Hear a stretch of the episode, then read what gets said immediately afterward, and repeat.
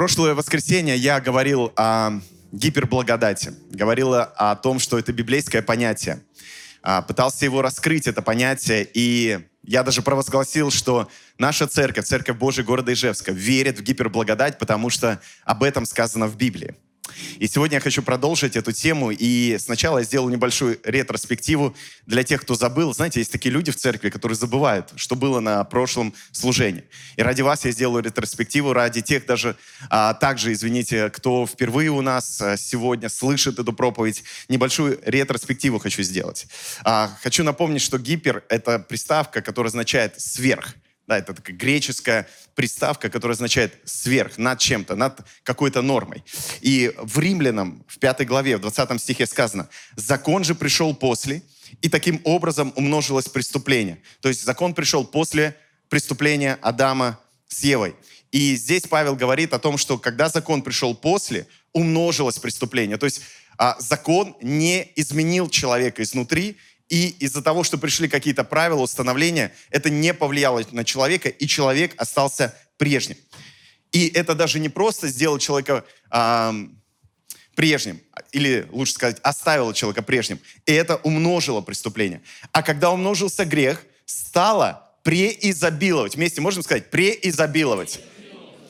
И вот это слово преизобиловать, это на греческом гипер, вместе скажем гипер, гипер, гиперпересио, что означает чрезвычайное изобилие. То есть пришло, пришло чрезвычайное изобилие благодати. Дабы как грех царствовал смерти, так и благодать воцарилась через праведность жизни вечной Иисусом Христом Господом нашим. Видим ли мы здесь, что написано гиперблагодать? И даже не просто гиперблагодать, а гиперпересио благодать. То есть не просто чрезвычайная благодать, а чрезвычайное изобилие благодати. То есть это такая, знаете, гипер-гипер благодать. Еще одно местописание, Ефесянам 2 глава, 4 стих. «Бог, богатый милостью, по своей великой любви, который возлюбил нас, и нас, мертвых, по преступлениям, оживотворил со Христом, благодатью вы спасены, и воскресил с Ним, и посадил на небесах во Христе Иисусе, дабы явить в грядущих веках преизобильное, можем сказать слово вместе, преизобильное не рядом скажи соседу, а тому, кто сзади тебя сидит, скажи, преизобильное, преизобильное. Пошли это в зал слова. Пошли это откровение в зал, потому что должно дойти до тех, кто сидит сзади. Должно до них дойти. Преизобильное. Преизобильное. И это греческое слово гипервало, что означает превосходить, превышать, преобладать. Преизобильное богатство благодати. Видите, здесь не просто гипер, гипервало богатство благодати. То есть здесь преизобильное богатство благодати своей в благости к нам во Христе Иисусе. Ибо благодатью вы спасены через веру, и это не от вас, Божий дар не отдел, чтобы никто не хвалился. Смотрите, здесь мы еще раз сталкиваемся с тем, что апостол Павел говорит, что гипер богатство благодати. И если, как минимум, два места Писания говорят о гиперблагодати, значит, это библейский термин – значит, это есть в Библии. Значит, это нужно использовать как термин, означающим определенную истину. К сожалению, сегодня извратили такое понятие, как гиперблагодать, и чаще его относят к какой-то крайности.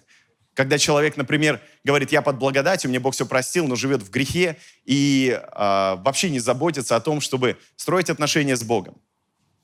Я вам так скажу, он не в гиперблагодати. Он вообще благодать не познал. Он просто живет в грехе.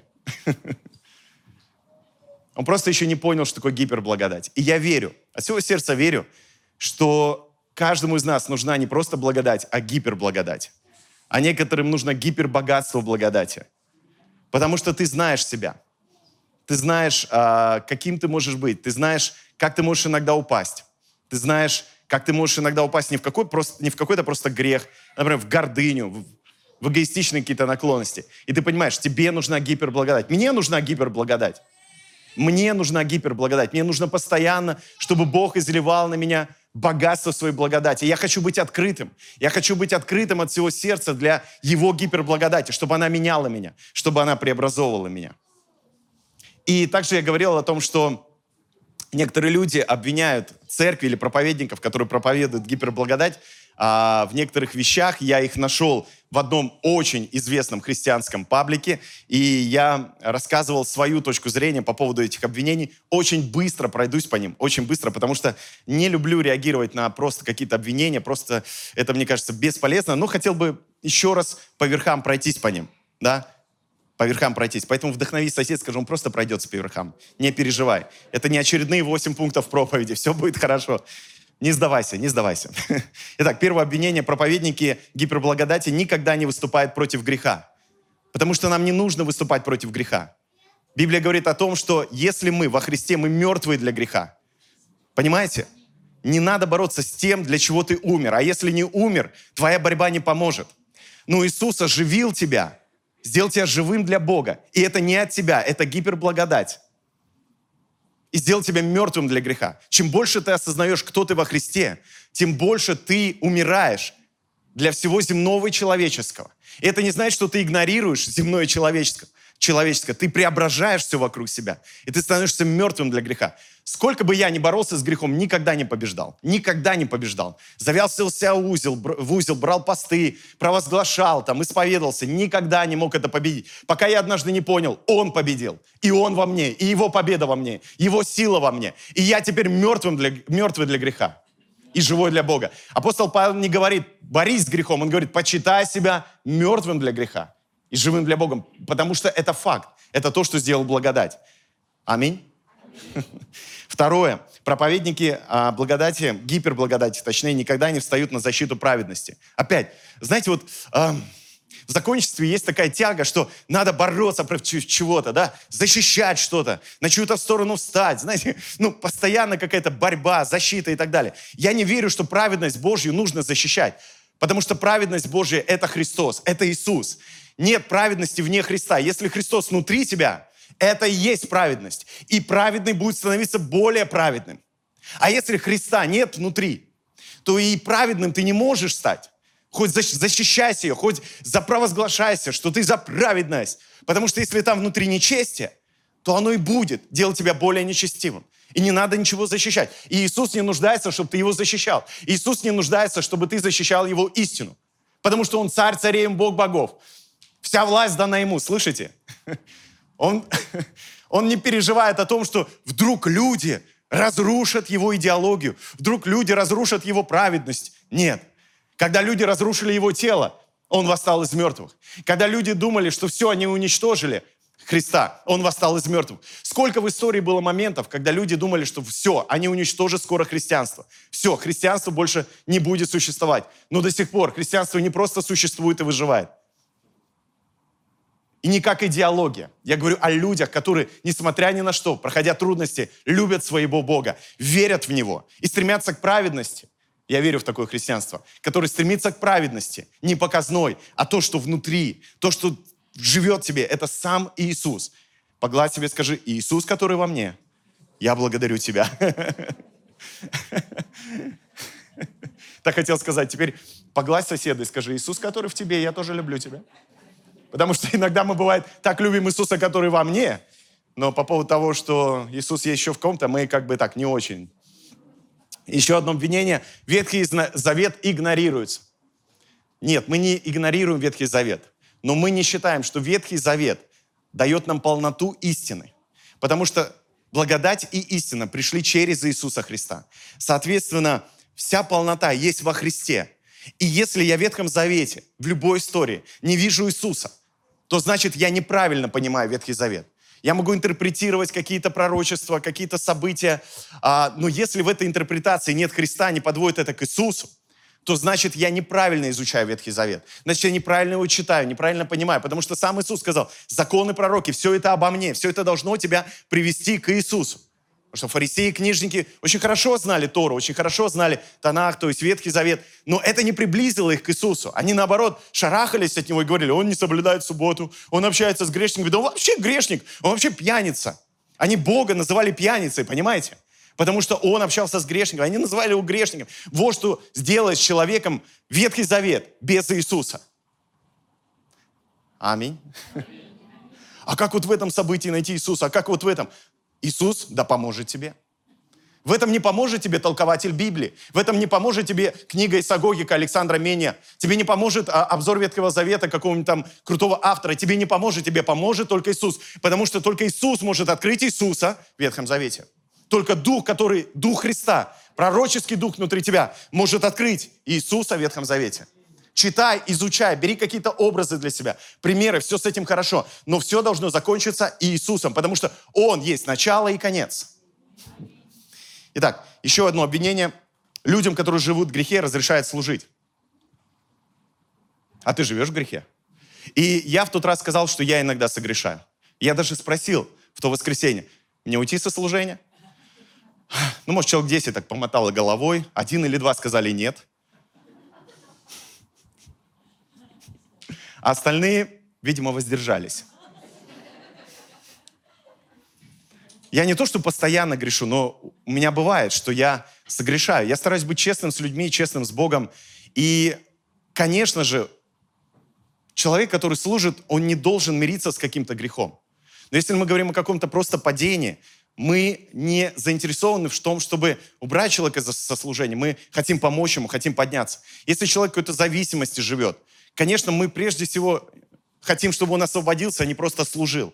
Но иногда так получается, что я узнаю, что кто-то живет в грехе, я имею в виду какой-то служитель, от какого-то человека, который уже, оказывается, полгода знает, что он живет в грехе, а я потом узнаю, и этому человеку кажется, что я тоже знаю и покрываю этот грех. Но когда я узнаю, что какой-то служитель находится в каком-то грехе, я когда встречаюсь с этим человеком, я первый вопрос задаю ему. Как я могу тебе помочь? Не, как ты мог, подлец, служить и грешить? Я хочу ему действительно помочь освободиться.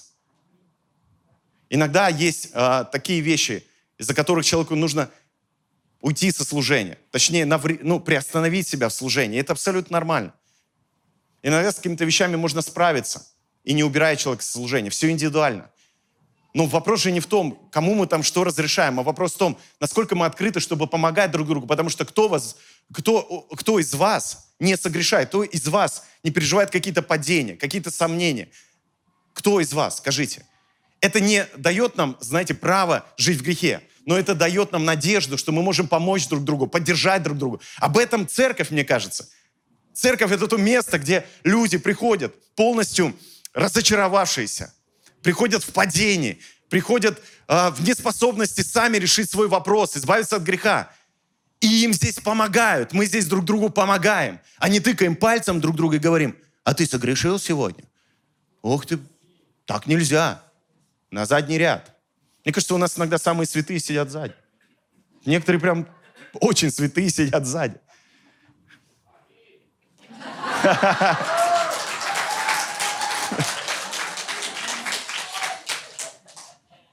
И самое грешное впереди.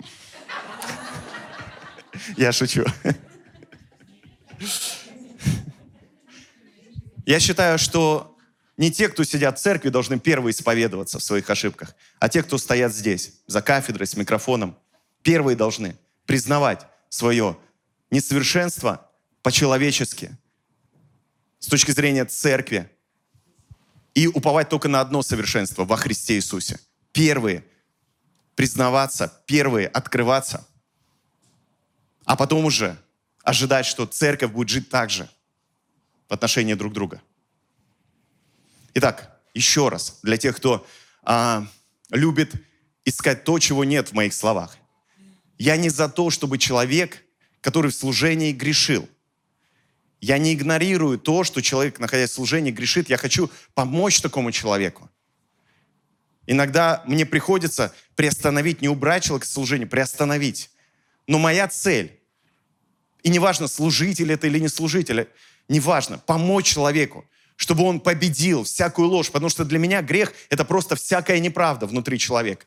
Как только человек освобождается от этой неправды, познает истину, он становится свободным и доктрины, какие-то правила, они не освобождают человека от неправды. И Иисус освобождает человека от неправды. И моя задача сделать так, насколько это возможно мне, потому что не всегда люди сами этого хотят, насколько это возможно для меня, вот помочь человеку. Я хочу это сделать. Аминь. Аминь. Надеюсь, корректировка понятна моя. Проповедник говорит против официальной церкви. А ты говоришь против официальной церкви? Например, против Российского союза христиан веры евангельской пятидесятников, против Ассоциации Церкви Божией, против а, Церкви христиан веры евангельской, Церковь Божьей города Ижевска. Говоришь что-то против? Послушайте, для меня официальная церковь – это тело Иисуса. Вот самая официальная церковь с точки зрения Царства Божьего – это тело Иисуса Христа. И там нет названий там православие, католичество, а, пятидесятники, протестанты, там, харизматы, всех этих обзываний там нет. Там есть официальная церковь, называется тело Иисуса Христа в которой он живет. Все официальные названия, типа, против которых я ничего не имею против, поймите меня правильно, но это все земное, это наши земные обозначения наших каких-то вероучений, наших каких-то верований, понимаете? Иногда даже прелестей каких-то наших, вот. А, и, и все. Поэтому я за официальную церковь, я за церковь Иисуса Христа, я за церковь Божию, я за церковь Дела Веры, я за церковь Филадельфию. Я за любую церковь. Потому что в каждой церкви живет Христос. В людях живет Христос, понимаете? Я считаю, это крайняя гордыня запрещать кому-то ходить в какую-то церковь. О, Бог, помоги мне сейчас. Я вам разрешаю ходить во все церкви. Слышите, и не просто разрешаю. Я думаю, что вы взрослые люди, вам не нужно мое разрешение. У вас есть своя голова на плечах. У вас есть Иисус внутри вас. У вас есть Дух Божий. У вас есть люди, которые могут вам помочь. У вас есть все, чтобы самим решить, где быть, с кем быть, куда ходить и когда ходить. Я прямо сейчас, послушайте, благословляю всех, кто в Церкви Божией, всех, кто гости, потерпите немного, всех, кто в Церкви Божией, я благословляю вас. Хотите поехать на какую-то конференцию, пойти на какое-то служение, послушать кого-то на ютубе, автоматом благословляю. Благословляю. Вот не надо меня даже спрашивать. А можно я пойду вот в эту церковь? Да сходи в нее. И кто-то может скажет, пастор, а ты не боишься, что эти люди заразятся чем-то? Я не верю, что церковь, настоящая церковь, может быть заразной. Это первое. Чем-то там человек может заразиться. И если человеку там больше понравится, почувствует он там больше любви и захочет там остаться – Значит, проблема не в человеке, а во мне. В нашей, может, команде. Мы что-то не додали. А может, и не должны были давать этому человеку. Может, у него такой путь. Там Бога познавать. Это все, знаете, должно быть внутри человека. А не просто нами как-то внедрено, где человек должен быть и с кем он быть. И второе, я доверяю, что у верующих во Христа, у тех, кто действительно с Иисусом, у них есть иммунитет внутри, они не заразятся они не заразятся. Потому что у них есть внутреннее осознание, внутренняя чувствительность. И может быть, благодаря тому, что они попадут в какую-то обстановку, в какое-то, может быть, даже странное учение, они этот иммунитет сформируют. И я только буду рад. Когда я слышу, что а, появился какой-то учитель странный, или его даже называют лжеучителем, и говорят, а в твоей церкви его слушают? Я говорю, я даже не знаю. А потом через несколько месяцев я узнаю, что какая-то группа у нас слушала этого учителя. И говорят, мы теперь не слушаем, потому что мы поняли, что там, ну, не то чего-то. Я говорю, а как вы поняли? Ну, спрашиваю них. Ну, мы поняли, потому что в нашей церкви так не принято, в нашем доме так не принято, в нашей семье так не принято. И я сижу, радуюсь и понимаю, я бы мог несколько месяцев что-то переживать, кому-то что-то запрещать, а я даже не знал. Бог, спасибо тебе за это незнание, что кто-то кого-то смотрит, слушает. Мне все равно. Мне все равно не на вас, а на то, что вы слушаете или смотрите. Потому что когда я молюсь за церковь, я говорю, Бог, наполни каждого, каждый дом, каждую семью. И если туда что-то проберется, вы с этим разберетесь. Вы с этим разберетесь. Я сказал это, я сделал это. Я за официальную церковь, за официальную церковь. И не только за нашу, нашу, вы знаете, нашу церковь официально. Вообще за любую. Мне кажется, если ты в гиперблагодати, ты никогда не будешь осуждать другие церкви. Никогда не будешь запрещать куда-то ходить. Потому что когда ты в гиперблагодати, тебе этого делать не надо. Ты знаешь, благодатью люди спасены, а не твоим учением, не твоими проповедями. Благодатью люди со Христом строят отношения, а не благодаря тому, что ты за них правильно молишься или поставил какие-то стены вокруг них. Благодатью. И я так скажу, даже гиперблагодатью. Просто пора перестать нам, пасторам, людей считать тупыми.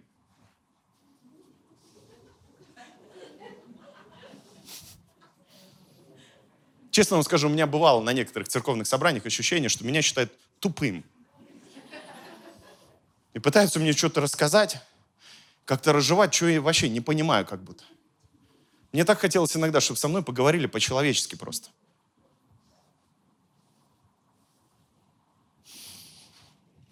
Как бы это странно ни звучало, в христианстве самое главное – это человечность.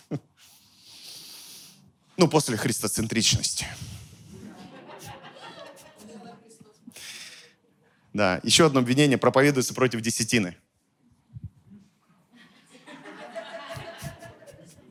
Сейчас, знаете, когда проповедуется за десятину, часто делают такое лицо. Мы знаете, почему вот эти мешочки не пускаем по залу уже много лет? Потому что мешочек — это такая дыра черная. Ну, не во всех церквях, но я однажды это почувствовал. Который, когда тебе приходит, кричит, а ты дал Богу сегодня? И ты уже достаешь, ну, чтобы хоть что-то Богу дать. Мы за десятину. Мы даже ну, в гиперблагодати верим, что человек во Христе сделает намного больше, чем просто даст десятину. Он сможет больше пожертвовать. И не только, кстати, в церковь, но и помочь ближнему, помочь человеку. Понимаете? Мы верим в это. Он и сможет и церковь поддерживать, чтобы она, а, я имею в виду церковь, да, частью которой он является, чтобы она осуществляла свою деятельность и помочь другим людям, потому что Бог в гиперблагодати делает нас богатыми на всякое доброе дело. Поэтому десятина – это для нас не вопрос, потому что десятина – это просто некое ограничение, которое мы ставим в своей голове. Мы можем больше. Скажи про себя, я могу больше. Меня так впечатляют люди, которые подходят ко мне и говорят, пастор, помолись за меня, я хочу больше зарабатывать, я хочу прорыва в финансах, потому что у меня в сердце больше жертвовать, я хочу больше давать. Я зарабатываю там 30-40 а, тысяч, отдаю десятину 4-5 тысяч в месяц, но я хочу больше, я хочу людям помогать, я хочу церкви помогать. И я с удовольствием молюсь за таких людей, понимаете? И мы не контролируем нашу церковь, кто дает десятину, кто не дает, мы не знаем. Потому что мы уверены, что вы в своих отношениях с Богом можете сами решить, сколько вам давать. И в благодати человек, друзья, он не дает, чтобы получить, он дает потому, что получил. И мы стараемся так в церкви учить. Ты жертвуешь потому, что Бог тебя благословил. Если тебя Бог не благословил, ты можешь не жертвовать. Даже закон об этом говорит. Но если благословил, то ты можешь жертвовать. И это такая радость. Это такая радость. Это такое счастье. Я всякий раз радуюсь, когда перевожу по QR-коду больше, чем десятину. Я всегда радуюсь, потому что я люблю свою церковь. И еще такое обвинение. Проповедуются только позитивные мотивирующие проповеди. Конечно, потому что Иисус сказал, идите и проповедуйте радостную новость. Не грустную, не унылую, не фрустрирующую, радостную новость. Не напрягающую новость, радостную новость. Можно сказать, радостная новость. Радостная новость. Вам что, не хватает негативной информации? Вы хотите еще в церкви послушать? Возможно, но мы же не мазохисты. Правильно? Мы же сюда не мучиться приходим. Мы сюда приходим Бога познавать, слушать радостную новость. Павел говорит, я Евангелие проповедую, я всегда проповедую радостную новость. Поэтому любое послание, даже обличающее, должно закончиться радостной новостью, что у тебя есть выход, у тебя есть надежда, у тебя есть Христос, Он за тебя, Он здесь рядом, Он готов тебя простить, Он готов тебя искупить, Он готов тебя поддержать, Он готов тебя поднять. Этот Иисус никогда не отступает от тебя, даже когда ты был в грехах, даже когда ты был вне церкви, ты сидел на игле, ты сидел на стакане, ты сидел еще на чем-то, Бог не оставлял тебя, Он проявлял свою любовь к тебе, Он наполнял твою жизнь своей славой и любовью. Благодатью ты спасен. И знаешь, сколько там было гиперблагодати, когда Он пришел в твою тьму, вытащил тебя оттуда, когда ты его не искал, когда ты о нем не думал, Он взял и вытащил тебя. Это не служитель тебя вытащил, это не пасторская проповедь странная вытащила тебя, которую ты даже не помнишь, скорее всего. Это не служитель реабилитации тебя вытащил, это Бог пришел в твою тьму и вытащил тебя, и послал людей, чтобы они рассказали тебе радостную новость. И поэтому сегодня ты сидишь и хлопаешь, потому что гиперблагодать. И когда ты умножал свой грех, когда ты умножал эту тьму внутри себя, благодать преизобильная излилась на тебя. И что ты там сделал? Правильно помолился? М? В правильную церковь пошел? Да ничего ты не сделал. Потому что внутри тебя просто что-то взорвалось под названием любовь и освободило тебя. Это потом тебе рассказали что есть вот такая фишка в церкви, вот так надо делать, вот так надо делать, а вот так не делай. И я заметил, что часто в церкви не делай чаще звучит, чем делай. Ну и последнее обвинение. Члены церкви живут в грехе. Ну, члены, может, и церкви живут в грехе. Мне иногда спрашивают, сколько у вас членов церкви? Мне тяжело ответить на этот вопрос, потому что я, честно говоря, не знаю. Почему я не знаю, вы спросите? Ну, потому что мы не ведем список. У нас нет такой галочки «член церкви». Потому что для меня быть частью церкви – это что-то, что происходит внутри человека. Это его решение внутреннее. Это невозможно ну, на бумаге зафиксировать. Понимаете, да? Вот э, у меня супруга есть свидетельство о браке. Но мы, мы, мы его берем только когда где-то требует ну, показать, что мы с точки зрения законодательства Российской Федерации являемся мужем и женой. Нам не нужно, понимаете? Людям, которые окружают нас, мы не предоставляем наше свидетельство о браке, не говорю, вот мы вот муж и жена. Почему? Потому что это внутри нас, это решение, которое внутри нас. И оно делает нас мужем и женой.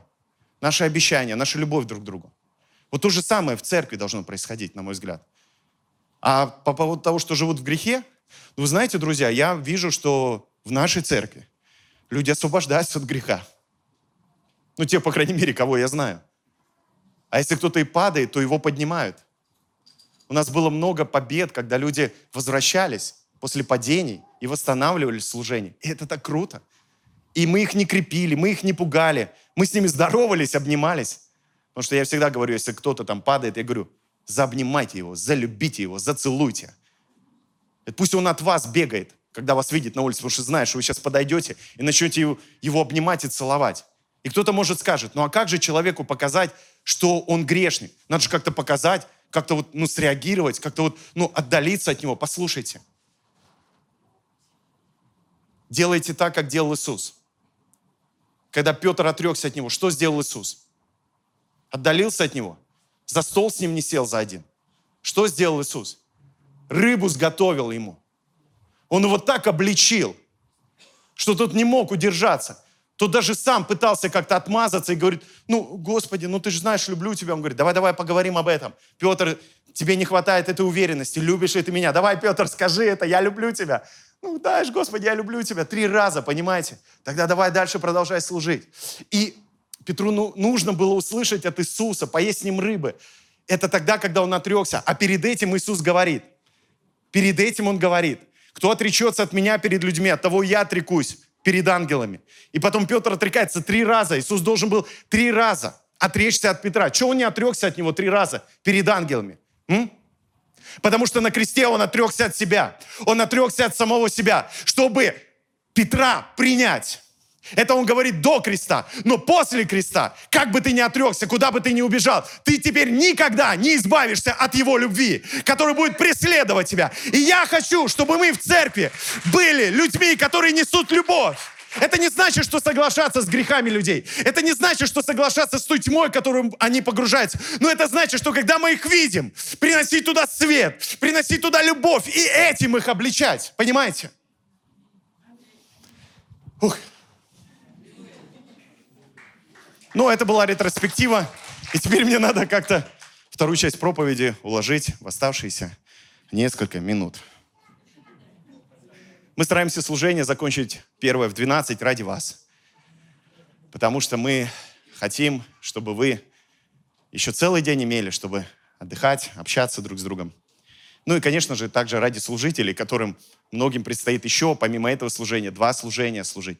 Давайте похлопаем этим людям Божьим. И, друзья, там не только прославление, не только группа порядка и те, кто на ресепшене в, э, в трапезной у нас служат. Там также люди, которые кормят служителей, которые заботятся, убираются здесь, заботятся о вас. Это так здорово. И я хочу вам сказать, это в основном молодежь. В основном это молодежь. Спасибо вам, молодежь. Спасибо. Ну, закончить хочу еще эту мысль чтобы не было опять двойственности у кого-то в голове, не искал повода какого-то, чтобы обвинить меня или нашу церковь, что мы э, за грехи, мы, мы против греха. До того против греха, что мы хотим, чтобы все стали мертвыми для греха. Все умерли для греха. Мы вот настолько против. Мы за то, чтобы у человека одна была тяга. Это любовь, это, это Бог, это стремление к этой жизни во Христе, новой жизни во Христе. Мы за это в церкви. Но я знаю, что грех не побеждается отверженностью, отделением, психологическими манипуляциями, церковными, доктринальными. Не побеждается это грех. Потому что если бы я упал, Я бы очень хотел, чтобы кто-то мне позвонил и сказал, Саш, мне не важно, пастор ты, не пастор, стоишь ты или падаешь, знай, что мое плечо всегда для тебя. Потому что большинство людей падают не от хорошей жизни. Большинство людей уходят из церкви не от хорошей жизни, выносят мозг не от хорошей жизни. Потому что у большинства людей, у них дыра внутри. Дыра внутри, черная дыра, она их засасывает. А церковь — это место, где мы эту дыру наполняем любовью. Понимаете? Любовью наполняем. И намного проще отделить от себя человека, обвинить его, показать всем, что он такой ущербный, не то, что мы. Это намного проще, поверьте мне. Намного тяжелее любить, несмотря ни на что. Намного тяжелее прощать, несмотря ни на что. Протягивать свою руку. И я говорил в ту проповедь, мы не должны бояться испачкаться от человека. Понимаете? Пусть он боится испачкаться о нас. Потому что когда вы прикасаетесь к грешнику, вы его пачкаете Божьей славой, Божьей любовью, Божьей праведностью. И пусть попробует отмыться. Потому что грехи можно смыть, а праведность не смоешь. Слышите? Потому что грехи — это пятна человеческие. А праведность Божья — это пятна крови Иисуса, которые на нас. Попробуй смой эту кровь. Попробуй избавься. Она настолько проникает глубоко в каждого человека, что на уровень ДНК входит. Поэтому перестань быть тем, кто боится испачкаться. Стань тем, кто пачкает других, заражает других.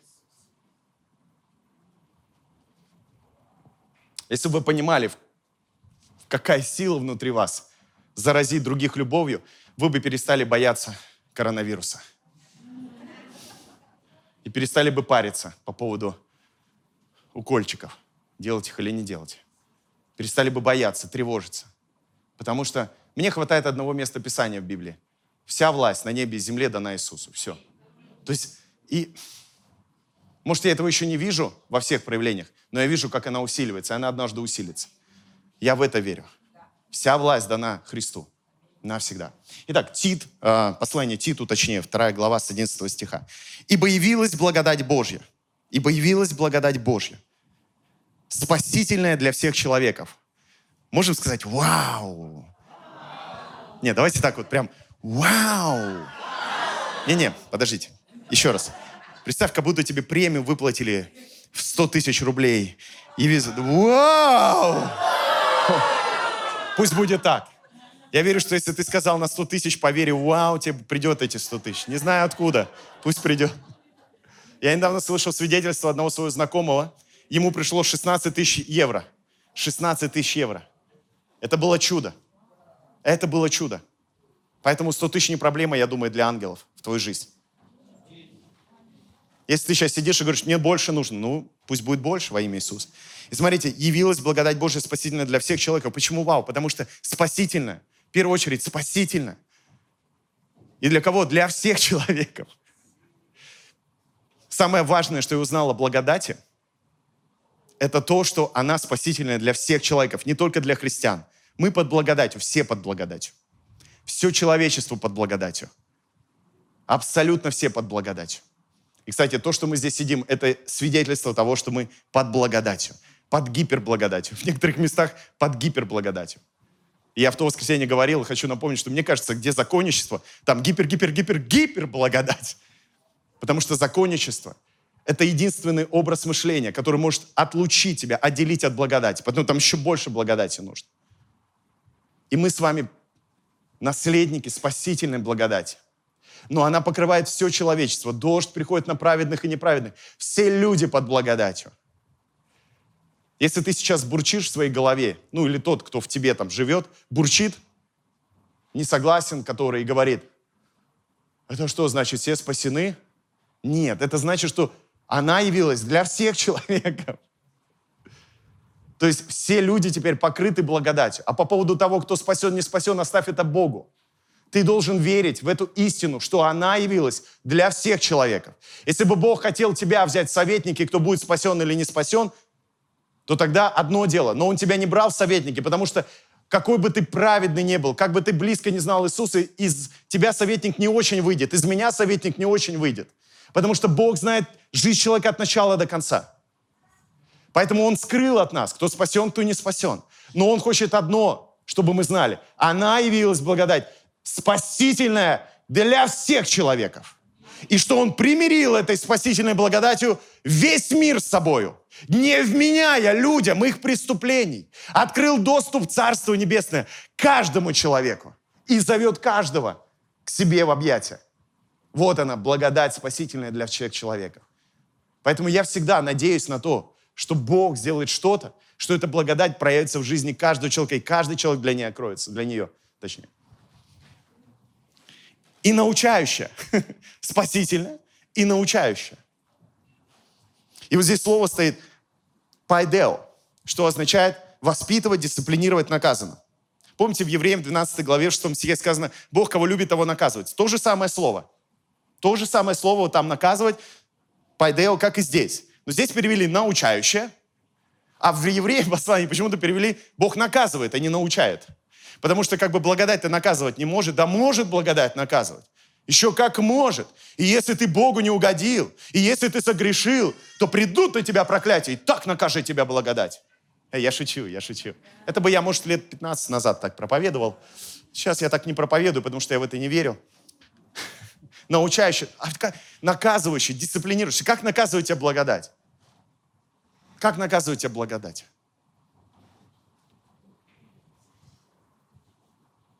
Она наказывает тебя любовью, сокрушает тебя, убирает из твоей жизни, она может убрать из твоей жизни то, что тебе мешает познанию Бога.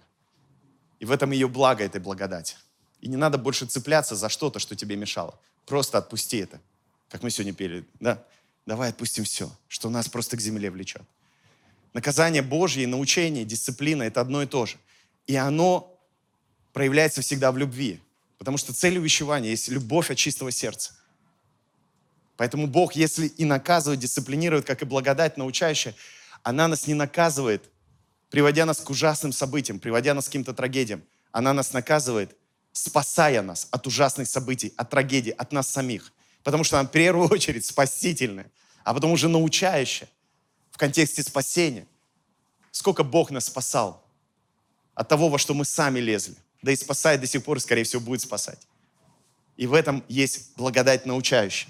Здесь сказано, она научающая, чтобы мы, отвергнувши нечестие, что такое нечестие? Это то, что не соответствует Христу в нашей жизни. То есть нечестие – это не просто, а, ну, некоторые говорят, нечестие – это вот когда верующие люди одеваются неправильно, когда, например, а, неподобающие там как-то себя ведут, неблагопристойные чинно поступают. Нет, это не касается нечестия. Хотя это может быть результат нечестия, но нечестие само по себе – это несоответствие той чистоте Христа, которая есть у тебя. Вот и все. И всякий раз, когда ты не пускаешь эту чистоту, ты поступаешь нечестиво, что бы это ни было. И это может выглядеть с точки зрения земной, доктринальной, там, церковной, очень симпатично, очень красиво и очень благопристойно. Но внутри, внутри, это может быть ужасное нечестие. Потому что важно то, что внутри, а не просто снаружи. Поэтому отвергнуть всякое нечестие – это все то, что не соответствует твоей жизни Иисусу. И ты скажешь, а как мне понять, что не соответствует жизни Иисусу? Что не соответствует Христу? Да ты это понимаешь, я уверен, если в тебе есть Святой Дух, ты это понимаешь. Даже если ты еще не уверовал в Иисуса, ты где-то внутри себя понимаешь, что не соответствует. Потому что это очень простой критерий. Иисус, это соответствует тебе или нет? Там, и сразу ты получаешь ответ от Бога, что соответствует или нет. Отвергнуть всякое нечестие. Давайте отвергнем все, что не соответствует Иисусу. Давайте скажем, все, что не соответствует Иисусу, до свидания. До свидания. Я не держусь больше за это. Но если это не соответствует Иисусу, на кой мне это надо? Зачем мне за это держаться, в этой прелести находиться? Позвольте Иисусу преображать вашу жизнь. Перестаньте ее сами преображать. Потому что мы сами настолько преображаем иногда все, что потом, знаете, как вот иногда женщины красивее себя хотят сделать. Потом смотришь, это вообще женщина или что? Я никого не хочу обидеть, но вот это преображение по-человечески, оно живет какой-то иллюзорной красотой. То же самое может происходить в христианстве. Мы можем жить иллюзией святости и уродовать себя, стараясь преобразить себя религиозными методиками. Это, знаете, как такой ботокс. В ботоксе нет ничего плохого, если, может быть, умеренно его и в правильные места колят. Но когда перекололи, это...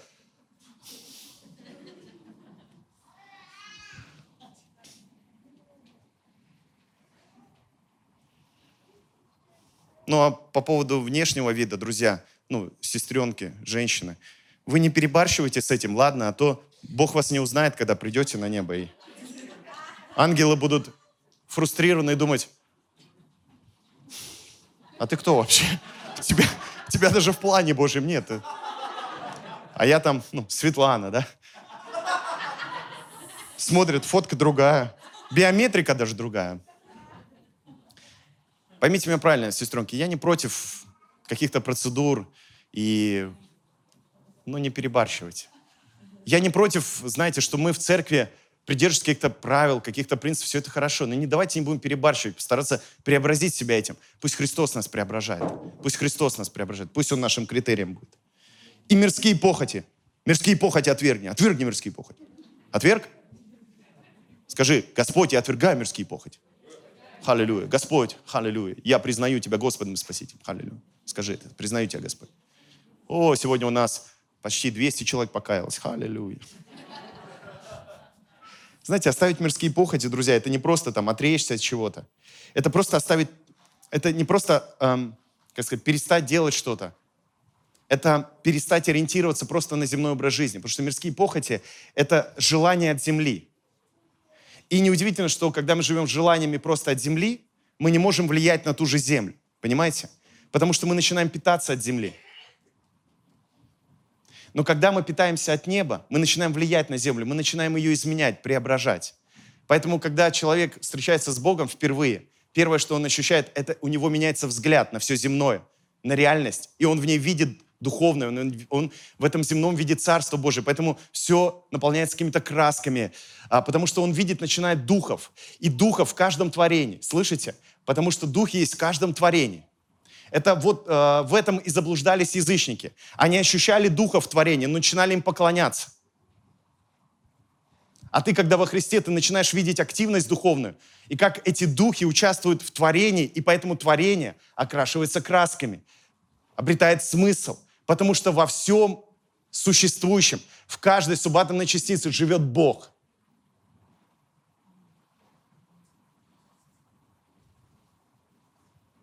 И когда я живу с небес, тогда я начинаю не просто видеть, а я начинаю транслировать это. И вокруг меня все начинает преображаться. Это, знаете, когда на, вот наша душа, она нуждается в постоянном питании. И если ты ее питаешь от духа, то твое тело начинает питаться от души и производить из души, которая питается от духа. То есть производить небесное.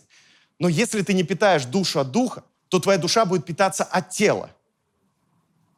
Будет питаться вот от этих мирских похотей. И ты будешь стараться изменить это религией, но не получится, потому что религия — это тоже питание души от тела, от ритуалов и обрядов религиозных. Нужно питать душу от духа, тогда тело будет питаться от души.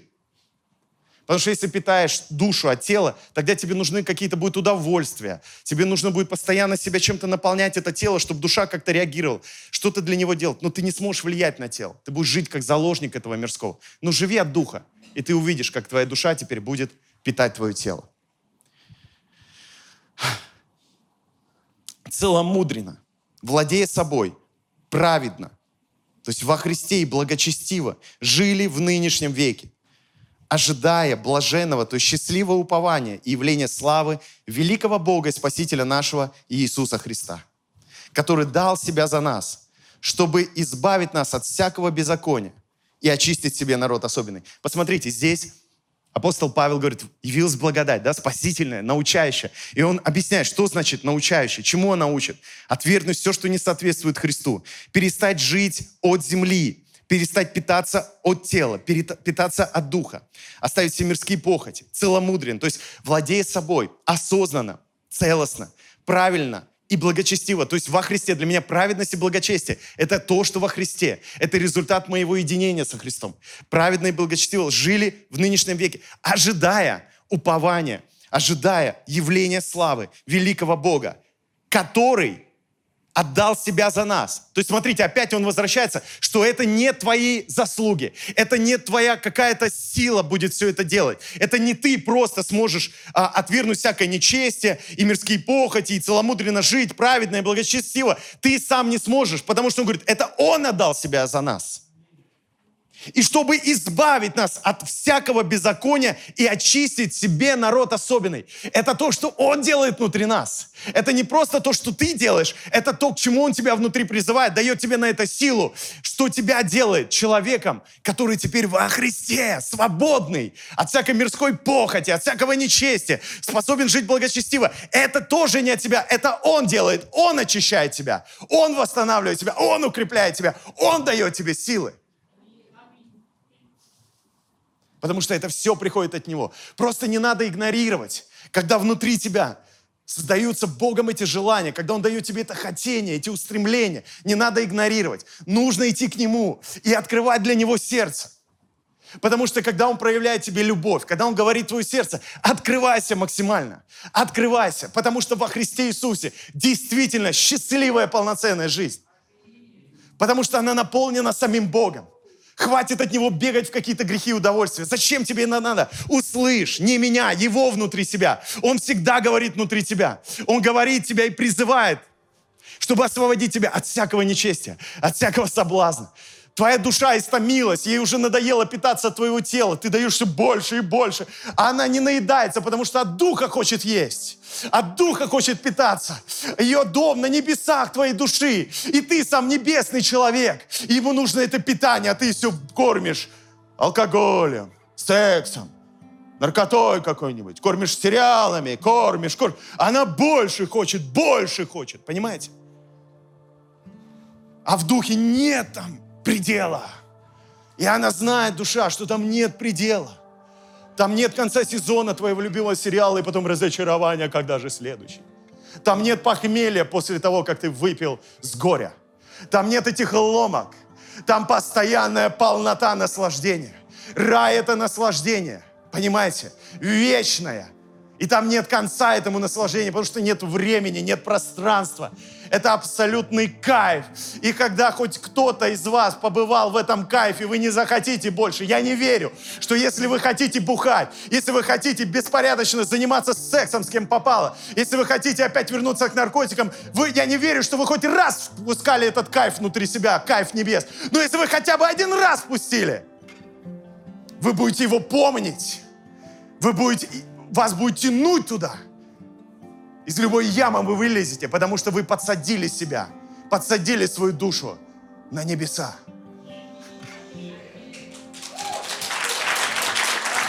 Я вам скажу так, вам не нужен постоянно будет проповедник, который все время вам говорит, эй, эй, ты должен так же, ты должен так. У тебя внутренность твоя будет тебе говорить громче, чем любой проповедник. Поэтому, кстати, некоторые не, не любят проповедников благодати, потому что они синхронно говорят с душой человека. И они тянут человека не просто служить Богу, а быть в Боге. А каждая душа, она жаждет быть в Боге.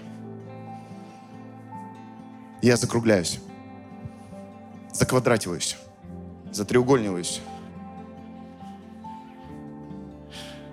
Особый, очисти себе народ особенный. Скажи, я особенный. Ревностный, то есть Скажи, я ревностный. То есть страстно желающий к добрым делам. Ты его народ, мы его народ. Страстный, ревностный к добрым делам. А почему теперь мы страстные, ревностные к добрым делам? А? А потому что нам теперь не надо питаться от других, от земли. Мы теперь питаемся от Духа. Мы теперь свободны, чтобы быть Его народом и совершать добрые дела, которые Бог предназначил нам совершать. Я не верю, что гиперблагодать приводит человека к пассивности, приводит его к бездействию, к какому-то бунту, к какому-то наплевательскому образу жизни к себе и другим. Я не верю в это. Я верю, что она его делает ревностным добрым делам, делает его особенным, делает его другим, похожим на Иисуса, таким, как Иисус. И последнее, что он говорит Титу, он говорит, это говори, это говори, это увещевай, обличай со всякой властью, чтобы никто не пренебрегал тебя. Что говори? Как обличай? Обличай, когда люди выходят из благодати, когда люди перестают понимать, что благодать спасает и научает, а не закон не церковь, благодать спасительная и научающая. Не пастор Александр, благодать. Я не хочу, чтобы вы учились от меня. Я хочу, чтобы вы учились от благодати. Пожалуйста, исполните мое желание. Учитесь у благодати Божьей. Учитесь. И когда вдруг я говорю что-то законническое, не слушайте меня, потому что, видимо, у меня плохое настроение, видимо, у меня в жизни что-то не складывается, видимо, мне тошно от самого себя. Слушайте благодать Иисуса Христа, который спасает вас, научает вас и поднимает поднимает вас. Именно она освободит вас от всякого нечестия. Именно она вас сделает подобными Христу. Именно она вас сделает добрыми и настолько добрыми, что вы будете добро творить, как Иисус. Именно благодать вас сделает особенными людьми. Не церковь, которой вы принадлежите, не проповедника, которого вы слушаете, а благодать. И я буду обличать, буду увещевать, чтобы вы всегда учились у благодати. Аллилуйя. Скажи сейчас со мной, благодать Иисуса Христа со мной, научающая, спасающая. Фу, сделал такой, вау. Любовь Бога Отца со мной сейчас. И общение Святого Духа. Павел, когда прощался, он не говорил, закон, правила, установления. Он не против этого был, но никогда так не прощался, никогда так не приветствовал. Он говорил, благодать Господа, любовь Бога Отца и общение Святого Духа. Да будет с вами всегда. Будет с вами всегда. Аминь. Можем подарить ему славу. Аллилуйя. Аллилуйя. Спасибо, Иисус. Аллилуйя.